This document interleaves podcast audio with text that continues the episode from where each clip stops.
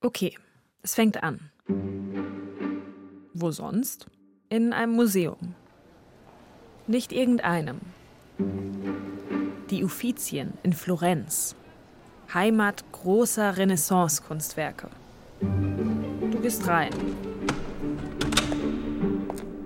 Siehst Statuen aus Marmor, hohe Decken voller Fresken. Den gelangweilten Museumswärter in der Ecke, der Candy Crush spielt. Und du schmeißt den Audioguide an. Hercules crowned by the Muses, 1568. Den, den du dir vorher extra runtergeladen hast. Artist Alessandro Allori. Direkt vor dir, neben dir, Skulpturen, Gemälde. Die Alluris Herkules. Die Farben, die Perspektive, die realistische Darstellung eines nackten männlichen Körpers. Was? Naja, du gehst weiter. Aber dein Audioguide scheint etwas abzudriften. Sieht er Dinge in den Bildern, die du hier nicht unbedingt erwartet hättest. Das Gemälde von Fiorini da vorne zeigt das nicht. Zwei heiße Frauen, die was machen? Und Botticellis Venus? The most famous nude on our tour. Ein berühmtes Nacktbild? So langsam siehst du die Kunst hier etwas, naja, anders. Die vielen nackten Brüste, die muskulösen Körper und plötzlich siehst du überall nur noch Sex. Hätte dir vielleicht genau so passieren können. Denn diesen Audioguide, den gab's wirklich. Und der hat eine Menge Aufregung ausgelöst. Wie wir vor dem Museum in Florenz gemerkt haben. Bei Gilda. Assolutamente. No. Bei Fabio. Promuovere la pornografia con un'immagine di Bei Botticelli. Marco. No, Aber nicht nur die Florentiner sind sauer. che a fine luglio aveva lanciato con Ganz Italien. Kunst als Pornografie. Ein Skandal. Für die Macher des Audioguides aber ein Erfolg. Denn mal wieder redet jeder über Pornhub. Pornhub. Die hatten diese Idee für den Horny Audioguide. Pornhub ist eine von diesen Webseiten, die wir immer schnell aus unserem Browserverlauf löschen. Aber Pornhub will anders sein. Will Pornos endgültig aus der Schmuddelecke holen. Will, dass wir über sie reden. Und deshalb heizt Pornhub das Gespräch gerne weiter an. Lässt kein Thema aus. Erklärt uns, wie wir die Umwelt retten können. Mit Pornos. The world is getting fucked and not in a sexy way. Kämpft für Gleichberechtigung. Mit Pornos. Und hey, warum machen wir nicht mal ein Porno im Weltraum? Pornhub Space Program. For Das alles ist natürlich vor allem PR.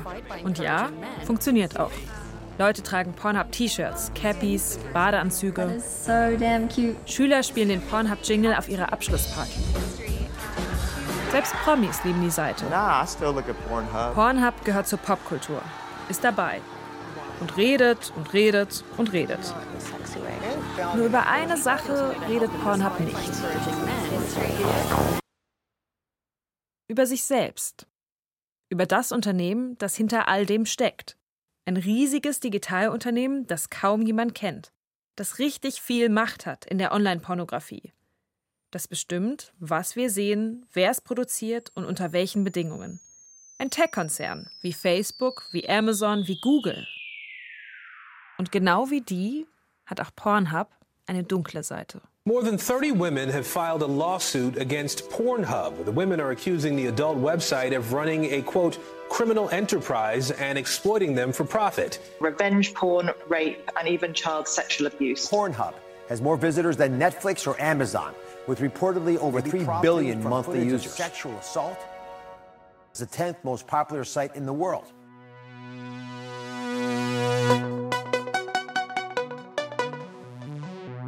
Ihr hört Wild Wild Web, Staffel 2, der Pornhub-Effekt. Der Podcast über ein Unternehmen, das eine ganze Industrie und unsere Sexualität verändert hat.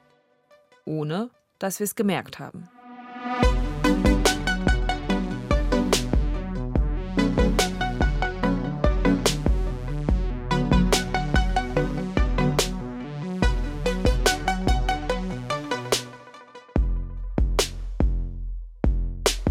Bin Janne Knödler. Ihr kennt mich schon von der ersten Staffel von Wild Wild Web. Damals ging es um Kim.com, den Mann aus Kiel, der das Internet verändert hat. In dieser Staffel geht's wieder um große Umbrüche im Netz. Und dieses Mal erzählen wir die Geschichte zu zweit. Also ich und mit dabei ist mein Kollege André der Hörmeier. Uns ist nämlich was aufgefallen. Die Geschichten von großen Digitalunternehmen, Facebook, YouTube und so weiter, die scheinen immer zwei Seiten zu haben. Facebook verbindet die Welt und ist voll von Desinformation. Auf YouTube kannst du alles sehen, auch extremste Verschwörungstheorien. Bei solchen Unternehmen sollte man also genau hinschauen, wenn es darum geht, wie die unsere Arbeitswelt, unseren Alltag und am Ende auch uns selbst verändern. Über Facebook, YouTube, Amazon wird deshalb inzwischen zu Recht viel kritisch berichtet. Es gibt aber noch dieses andere, riesige Digitalunternehmen, dessen Produkte Millionen Menschen weltweit jeden Tag nutzen und über das kaum jemand was weiß. Ein Unternehmen, dessen Technologie genauso Teil des Lebens von vielen Menschen ist, von der aber keiner so richtig weiß, wie sie eigentlich funktioniert. Ein Unternehmen, dessen Mark Zuckerberg aus Deutschland kommt und der hier trotzdem unerkannt über die Straße gehen kann. Eine Sache vorneweg. Es soll hier nicht darum gehen, irgendwen dafür zu verurteilen, dass er oder sie sich Pornos anschaut oder in Pornos mitspielt, also Sexarbeit macht. Sexarbeit ist Arbeit und Pornodarsteller für viele einfach ein Job. Uns interessieren vor allem die Strukturen dahinter, die großen Player, die richtig viel Geld machen mit unserer Sexualität. Wir haben monatelang recherchiert und mit den Menschen gesprochen, die diese Geschichte jeden Tag betrifft mit Sexarbeitern und Sexarbeiterinnen, mit Produzenten und Produzentinnen, mit Menschen, die seit 20 Jahren in der Pornoindustrie arbeiten und mit solchen, die nie etwas damit zu tun haben wollten und trotzdem plötzlich mittendrin stecken. Und zusammen wollten wir rauskriegen, warum landen wir alle am Ende auf Pornhub? Diese Geschichte beginnt an zwei Orten. In einem Kinderzimmer, in einem gutbürgerlichen Haus in Brüssel und auf einer Porno Award Show in Las Vegas. And the winner is Weapons of Mass Destruction 2, Jessica Darling, Jules Jordan und Brian Pumper. Zuerst ins Kinderzimmer. Ganz oben, unterm Dach, schräge Decken und an der Wand nur ein Poster. Und da hing ein, ein Bild von einem Apache-Helikopter, das weiß ich noch. Sehr lustig. Da sitzt ein 17-Jähriger namens Fabian Thümann. King of Porn wird man ihn später nennen. Er wird extrem reich werden und er wird in Yachten um die Welt segeln. Das verfolgen wir dann auf Instagram. Und er wird all unsere Interviewanfragen absagen. Dann wird er das Yachtunternehmen, bei dem er die Yachten sonst gemietet hat, einfach kaufen. Das sehen wir wieder auf Insta. Und dann wird er weiter ein Jahr lang all unsere Anfragen absagen. Bis er dann doch da war. Eines Tages. Direkt vor uns auf dem Bildschirm in einem Videocall. Fabian Thümann, der sieht genauso aus, wie wir ihn von Social Media kennen eckige Brille, kurze Haare, zu einer klitzekleinen Pyramide hochgegelt. Sonnengebräunt. Allererste wichtigste Frage. Ähm, lieber duzen oder lieber siezen? Duzen, bitte, um Gottes Willen. okay. Passt für uns sehr gut. Okay. Wir sprechen ein paar Stunden lang und Fabian erzählt uns, wie das damals war, als er noch nicht der King of Porn war, sondern einfach nur ein 17-Jähriger mit viel Freizeit, einem Poster von einem Militärhubschrauber an der Wand und noch etwas anderem in seinem Kinderzimmer einem großen beigen Klotz.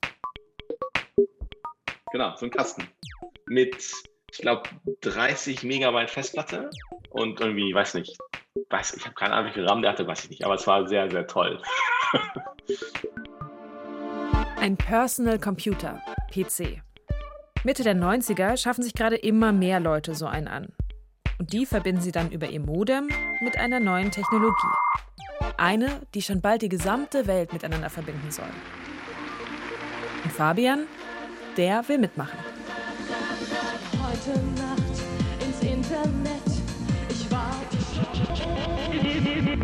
Fabian ist ein Nerd. Wird er später selber sagen.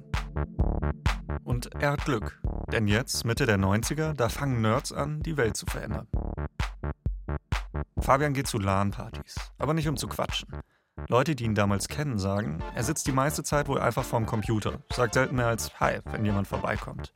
Schaut lieber auf den Bildschirm. So das klassische Nerd-Klischee-Bild zeichnen die von ihm.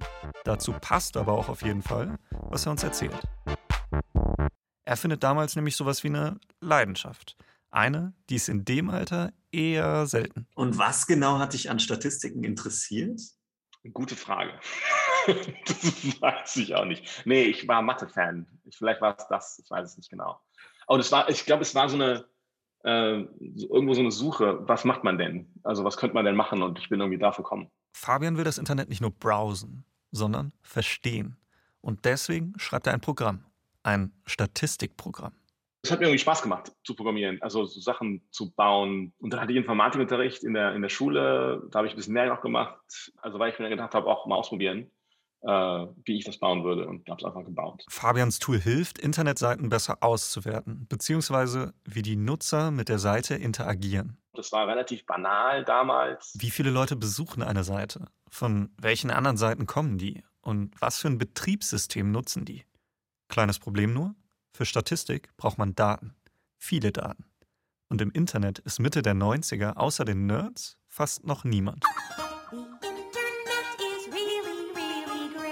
Auf den meisten Seiten ist einfach nichts los. Auf den meisten. Nur eine Gruppe von Nutzern, die ist schon da im Internet. Die Early, Early Adopter dieser wundervollen, aufregenden neuen Welt. Die Pioniere die bereit sind für den technologischen Fortschritt.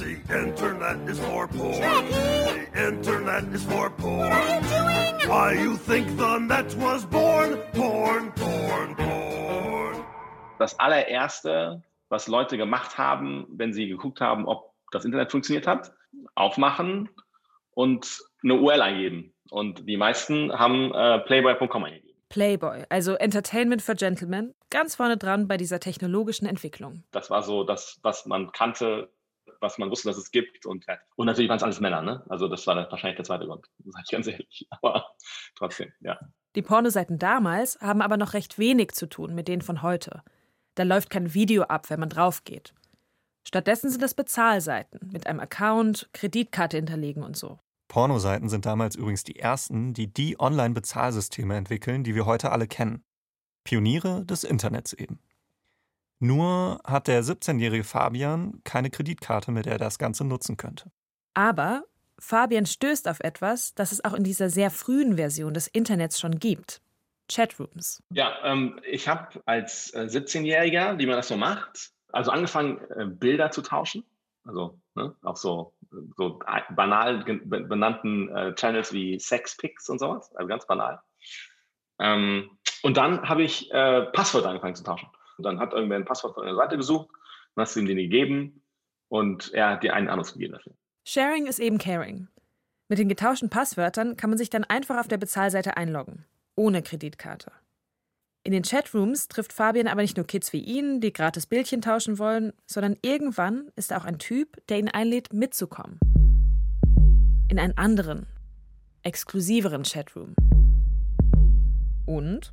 In diesem Channel waren damals so die Leute, die quasi online alles losgetreten haben, was mit Pornografie zu tun hat die Betreiber der ersten Pornoseiten. Die waren einfach da, äh, die haben, wir haben, man hat sich unterhalten ne, und die war, das war halt eine kleine Gruppe, ne? Das sind, was waren, wie viele Leute waren das? 30 Leute vielleicht? 40? Und an die bin ich rangekommen dadurch, habe mit denen angefangen zu reden und habe dann ähm, angefangen, teilweise für so ein paar von den Leuten Sachen zu, zu programmieren. Pornoseiten sind damals ziemlich einfach aufgebaut. Meistens sind es einfach Linklisten. Und diese Links verweisen dann auf andere Seiten, auf denen man bezahlen muss, um mehr zu sehen. Später werden diese Linklisten dann zu Galerien von kleinen Bildern, also Thumbnails, auf die man klicken kann. Und noch später werden daraus Seiten, wo kleine Filmschnipsel in ganz niedriger Auflösung abgespielt werden. Um so eine Seite zu betreiben, braucht man eigentlich nicht mehr als Basic Skills in der Programmiersprache HTML. Und dann wussten also Leute, okay, wenn ich irgendwas brauche zu programmieren, dann kann ich Fabian fragen. Fabian kann ja aber noch viel mehr, wie wir wissen. Statistik zum Beispiel. Und er baut sein Statistikprogramm einfach mal um und passt es auf die Pornobranche an. Schaut, was man damit so rausfinden kann. Das war Spaß, ne? Also das war, es hat mir Spaß gemacht. Mir war das, also ich brauchte das Geld nicht. Einige Seitenbetreiber werden dann neugierig, wollen mit ihm zusammenarbeiten. Und Fabian macht so gute Arbeit, dass bald schon was in seinem Briefkasten liegt. Da ist er gerade mal 20, hat gerade angefangen zu studieren. Ja, das war ein, ein Check über, was war das? 30.000 30.000 Dollar. Welche Fotos und Videos klicken am besten? Von welchen anderen Seiten kommen Nutzer auf meine Seite? Solche Statistiken hat Fabian für einige Kunden berechnet. Einfaches Zeug, sagt er. Einfaches Zeug, ja. Das einigen Leuten aber ganz schön viel Geld wert ist. Äh, es war sicherlich so ein Moment, wo man dachte, uh, krass, das war jetzt einfacher, als ich dachte. Ähm, mal gucken, wo das noch hinführt. Das ist 1998. Die nächsten paar Jahre macht Fabian jetzt so weiter. Arbeitet mit den Seitenbetreibern zusammen, liefert ihnen Statistiken und findet Checks in seinem Briefkasten. Aber keiner, nicht die Webseitenbetreiber und auch nicht Fabian selbst merken, dass damit gerade etwas in Gang kommt. Etwas, das die ganze Pornoindustrie erschüttern wird. Und die Pornoindustrie selber, die ahnt davon gerade, genau, nichts.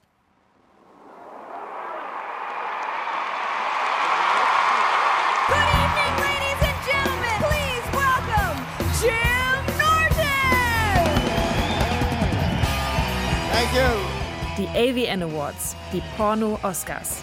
Das größte Event der Pornoindustrie. 2004 in Paradise, Nevada, direkt neben Las Vegas. Also 35 Grad, Springbrunnen, Hotels, die aussehen sollen wie Rom, Casinos. Disneyland für Erwachsene. An diesem Tag besonders für Erwachsene. Über den roten Teppich schreiten die Stars der Szene. In Anzügen und bodenlangen Kleidern. Nur die Ausschnitte sind ein bisschen tiefer als bei den Oscars. Viele wasserstoffblonde Haare und verdächtig viele weiße Anzüge. Und ist da nicht Jenna Jameson, die mehr AVN Awards gewonnen hat als Meryl Streep Oscars? Tits everywhere. I have every kind of lotion, perfume, glitter, everything on me from all those different girls.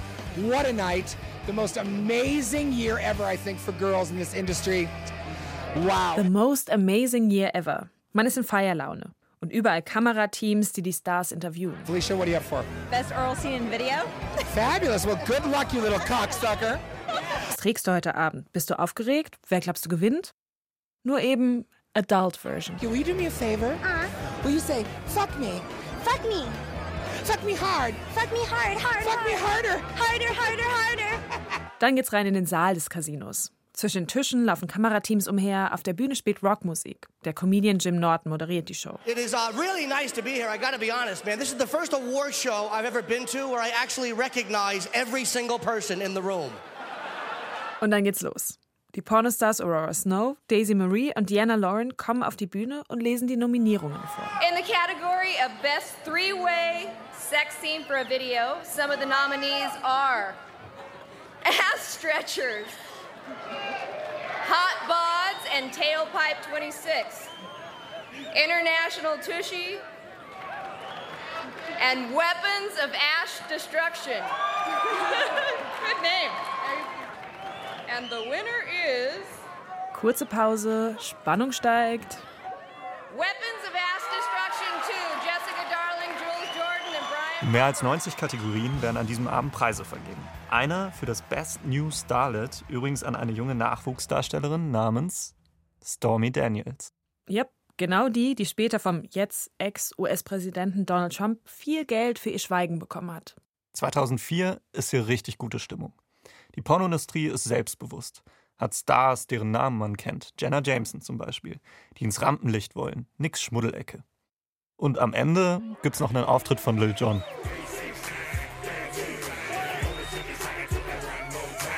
Das Most Amazing Year Ever in the Industry. Die meisten der Stars auf den AVN Awards kommen aus der Porno-Hauptstadt der Welt, dem San Fernando Valley in Kalifornien. Aber auch hier bei uns in Deutschland gibt es zu der Zeit eine florierende Industrie. Ich kann mich noch gut an das natürlich erinnern. Ich kann mich sowieso daran erinnern, es war eine ganze Woche nur Vögeln. Ja, ich habe, glaube ich, dreimal am Tag ein Set gehabt und habe aber trotzdem noch in der Nacht gevögelt. Es waren bestimmt äh, vier große, sechs große Lampen aufgebaut. Es waren bestimmt zwei Kameraleute plus nochmal ein Fotograf. Das ist Jason Steele. Der kommt aus Berlin. Da hat er auch schon 2004 gewohnt. Wohnt er heute auch immer noch und wir haben ihn da besucht. Hallo, jo, Hinterhaus, ja? Ist alles klar? Jason ist hier in Deutschland sowas wie eine Pornolegende. Hallo. Hallo. Und das sieht man auch, wenn man in sein Wohnzimmer kommt. Da stehen in Regalen, in Gläsern, Vitrinen ein goldener Pokal neben dem anderen. Das ist ein Fan Award. Da haben 14.000 Menschen teilgenommen in ganz Deutschland Aha. und haben mich in der Kategorie bester Darsteller, ähm, ja, kann man ja fast so sagen, wie es ist, noch vor Rocco Siffredi tatsächlich zum besten Mann äh, gekürt. Vor wem? Noch vor Rocco Siffredi. Einem der bekanntesten Darsteller der Welt.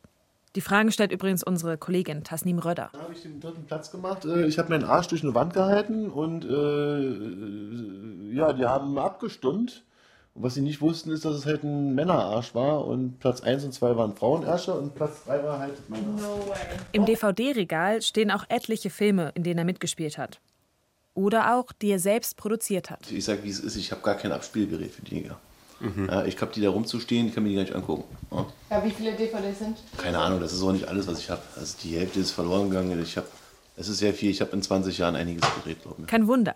Jason steigt schon mit 18 ins Business ein. Ich wollte das ja auch die ersten sieben Jahre nur als ein Hobby betreiben. Oder beziehungsweise habe ich mich die ersten Jahre nur so mm, ausgetobt, wenn man das mal so behaupten kann, ja. Pornos macht er lange nebenbei.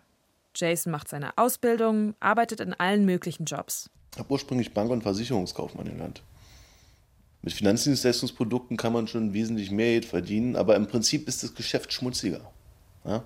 Ich lasse mich lieber anpissen, bevor ich nochmal jemanden so über den Tisch ziehe. Also ganz ehrlich. Er dreht schon über zehn Jahre lang Pornos, als er entscheidet, ich mache das jetzt hauptberuflich.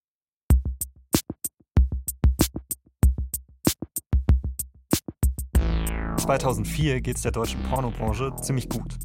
Besonders lukrativ damals, die Produzenten haben Verträge mit Videotheken, die nehmen ihnen die Filme dann ab.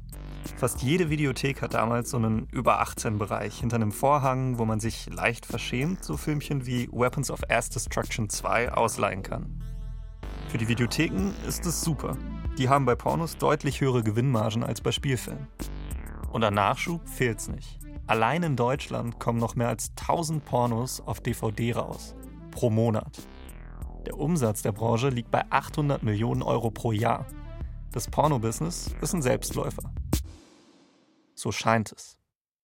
Es ist ganz witzig, ich habe 2001 das erste Mal äh, bei einem Pornoproduzenten in seinem Lager erstanden. Ja, wo in jedem Raum sozusagen äh, Regale standen, ja, und viele Kisten und dann darüber immer davor immer so eine Videokassette, ja, also ganz klassisch sozusagen, ja. Und dann passierte in einem Raum, an einer Wand auf der rechten Seite, ich entsinne mich noch sehr gut daran, ja, da fing er gerade an, Regal hinzubauen und hatte so, so die Hälfte voll mit DVD. Wir erinnern uns 2004. DVDs sind der neue heiße Scheiß. Und freute sich schon so ein bisschen, ja, sie sind Platzsparender und so. Ja? Und ich habe zu ihm geguckt und habe gesagt, ja, ja, in ein paar Jahren wirst du die Dinger ja nicht mehr brauchen und so. Und guckte mich so an, wie so, ja, es wird wahrscheinlich alles im Internet sein und so. Ja, ich als 19-Jähriger habe natürlich ohne große Fantasie, da ist dir schon eigentlich relativ klar, wo das relativ hinführen wird. Da guckte er mich an, legte so die Hand so auf, auf die Schulter und meinte so, ja, mach dir mal darüber keine Sorgen, mein Junge, das haben wir alle im Griff. Spoiler, haben sie nicht. Denn inzwischen gibt's auch in Deutschland endlich DSL. Vorbei die Zeiten, wo man die Bits noch einzeln per Hand rübertragen musste, um ein Video in pixeliger Auflösung anzuschauen, dessen Download man eine Woche vorher gestartet hatte. Stattdessen Internet so schnell wie das Licht. Und das heißt auch, niemand muss mehr in die Videothek, um da an der Kasse für Weapons of Ass Destruction 2 zu zahlen. Pornos gucken geht jetzt bequem und ohne vorher das Haus zu verlassen. Ihr erinnert euch. Why you think the net was born? Born, born, born. Und dann passiert noch etwas ganz Großes. Ein kulturhistorischer Moment. Und man kann die Welt fast in ein Vorher und ein Nachher einteilen. Vor dem 23. April 2005 und danach. An diesem Tag nämlich geht ein Video online. Ein junger Mann, ein Teenager in einem roten Windbreaker. Der steht im Zoo vorm Elefantengehege. Wirklich, wirklich lange Rüssel. Also, die Elefanten. Dieses Video, das heißt Me at the Zoo. Und das ist das allererste Video, das auf einer ganz neuen Plattform hochgeladen wurde. Auf YouTube. Und auf das erste Video folgen schnell weitere. Von selbstgeschriebenen Harry Potter-Parodien, von den eigenen Kindern nach dem Zahnarztbesuch, von sich selbst beim Singen, von der Office-Party. Und hier ist jetzt der Punkt. Ein paar Programmierer denken sich, Wenn das für Musikvideos geht, dann geht das doch auch für Pornos. 2006, 2007 gehen die ersten Porno-Tube-Seiten online. Sie heißen RedTube oder YouPorn. Seiten, wo jeder alles hochladen kann. Und ganz, ganz schnell werden die zu den ganz großen Playern im Business. Stellen es eigentlich komplett auf den Kopf. Wie sehr, das ahnen die meisten Seitenbetreiber damals selbst noch nicht. Wenn du auf so eine Tube-Site gehst, siehst du erstmal Pop-ups. Fragst dich vielleicht, ob du gerade wirklich eine Million Dollar gewonnen hast? Warum da plötzlich so eine Jasmin mit dir chatten will? Und ob da wirklich zehn Frauen in der Nähe von Gelsenkirchen sind, die heute noch Sex haben wollen. Die Art Werbung wird da geschaltet. Aber der Grund, warum du eigentlich hier bist, der versteckt sich hinter den Pop-ups. Da gibt's vor allem geklaute Filme. Filme wie Weapons of Ass Destruction. Aufwendig produziert, teilweise richtig große Produktionen. Und die kann man jetzt einfach online streamen. Kostenlos. Für jeden verfügbar. User ziehen die Dateien von den DVDs und laden die dann hoch. Und so füllen sich die YouTubes für Pornos mit Content. Sind bald die größten Pornosammlungen aller Zeiten. Die Uploader schaffen einen unendlichen Strom an Filmen. Du kannst scrollen und scrollen und scrollen, bis du findest, was dir gefällt. So kommen immer mehr User, verbringen mehr Zeit auf den Seiten und sehen immer mehr Werbung. Und die Betreiber verdienen Millionen. Das sind äh, äh, die Seiten gewesen, die Milliarden Aufrufe kassiert haben, teilweise äh, noch besser sind als Google, teilweise wirklich noch besser sind als Google. Das waren die Internet Number Ones, die Giganten, die Hidden Champions im Internet. Aber das bedeutet auch, die Leute gehen nicht mehr in die Videothek. Nicht mal mehr online auf Bezahlseiten.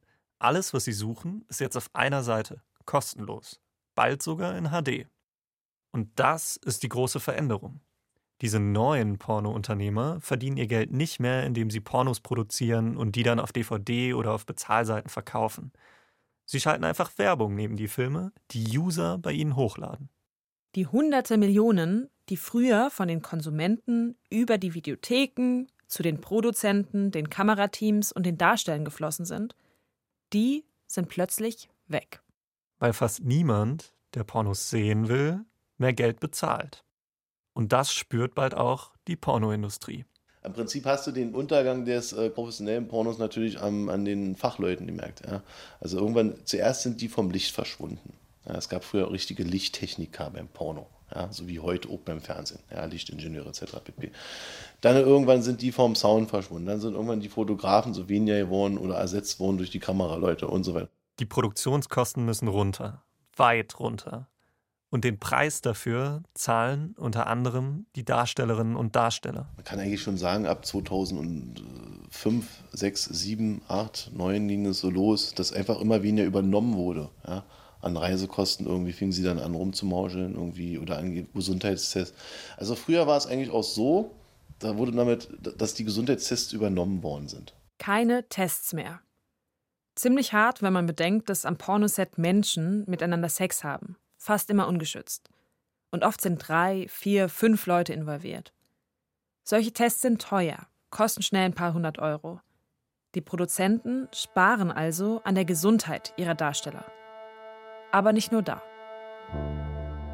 Die Gagen fingen auf einmal an, weniger zu werden.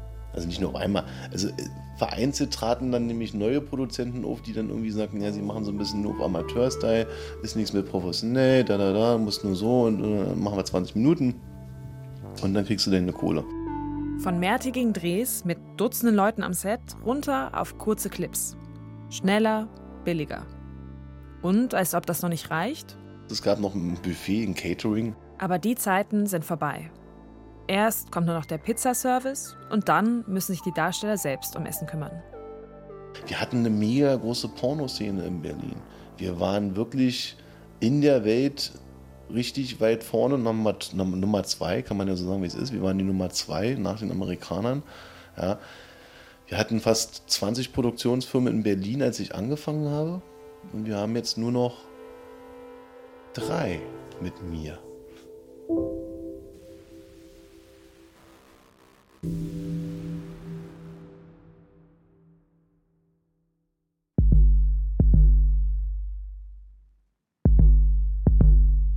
während die einen pleite gehen oder ihre Jobs verlieren, geht es jemand anderem immer besser. Ihr könnt euch vielleicht denken, wem. Also ich bin umgezogen relativ schnell in ein Penthouse ähm, und dann nochmal eins weiter in, eine, in ein Haus, äh, aber viel größer nochmal und mit Pool und keine Ahnung was. Fabian Thülmann, der, der in seinem Kinderzimmer Pornostatistiken ausgewertet hat, wohnt inzwischen ein bisschen luxuriöser und macht ziemlich gutes Geld. Er hat ein neues, besseres Statistiktool entwickelt. Statt in die Uni zu gehen, statt auf seine Eltern zu hören. Studier mal was, weil vielleicht funktioniert das ja alles nicht, was du machst. Hat er weiter programmiert, sich mit ein paar Leuten aus der Branche zusammengetan, Kontakte geknüpft. Irgendwann benutzt dann fast die ganze Online-Porno-Welt seine Statistiksoftware. Fast 600 Unternehmen, sagt er. Ich habe gut Kohle gemacht, ja, kann man sagen. Und dann verkauft er einfach seine Anteile, obwohl es so gut läuft. Denn er hat längst eine neue Idee. Und seine Zeit mit der Statistiksoftware bringt ihm dafür nicht nur ein gutes Startkapital, sondern vor allem Wissen. Wenige kennen sich damals so gut aus wie er mit den Zahlen hinter dem Business mit Online-Pornos. Und da habe ich Statistik verstanden und gesehen, was funktioniert, was nicht und warum es funktioniert und warum nicht. Und Fabian will sein Wissen jetzt zu Geld machen. Dazu sucht er Seiten, die er kaufen kann und folgt dabei jetzt vor allem einer Spur, dem Traffic. Er sucht also Pornoseiten, die extrem viele Besucher haben. Und 2008, 2009 sind das vor allem die Tube-Sites, die YouTubes für Pornos. Die Seiten, von denen einige sagen, sie seien Weapons of Mass Destruction, Massenvernichtungswaffen für das Business. Aber Fabian glaubt das nicht. Er glaubt, ohne diese Seiten geht in Zukunft nichts. Und er hat auch schon einen Plan, wie diese Zukunft aussehen könnte. Er schaut sich viele neue Pornounternehmen an. So ein modernes äh, Office-Gebäude quasi. Du läufst rein, hast einen Empfang ähm, und äh, unten erstmal eine große Cafeteria. Und findet eine Firma, die ganz anders ist als die anderen. Die mehr aussieht wie ein hipper Digitalkonzern als wie ein Pornostudio. Großraumbüros, sehr, sehr schön eingerichtet. Ein Unternehmen, zu dem eine der größten Pornotube-Seiten der Welt gehört. Äh, alles in weiß, sehr hell alles. Eine Seite, die alles verändern wird. Wie wir Pornos schauen, welche Pornos überhaupt gemacht werden und am Ende auch, wie du und ich überhaupt über Sex denken. Diese Seite, die heißt Pornhub.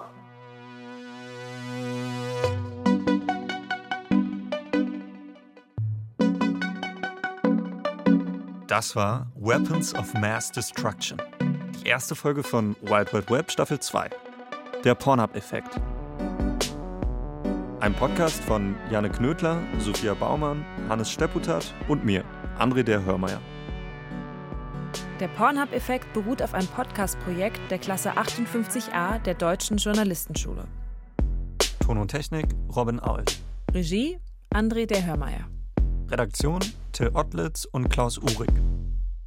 Wild Wild Web ist eine Produktion des Bayerischen Rundfunks 2021. Alle Folgen gibt's in der ARD Audiothek, auf Spotify und überall da, wo es Podcasts gibt. Wenn euch der Pornhub-Effekt gefällt, dann klickt doch auf Abonnieren und gebt uns ein paar Sterne.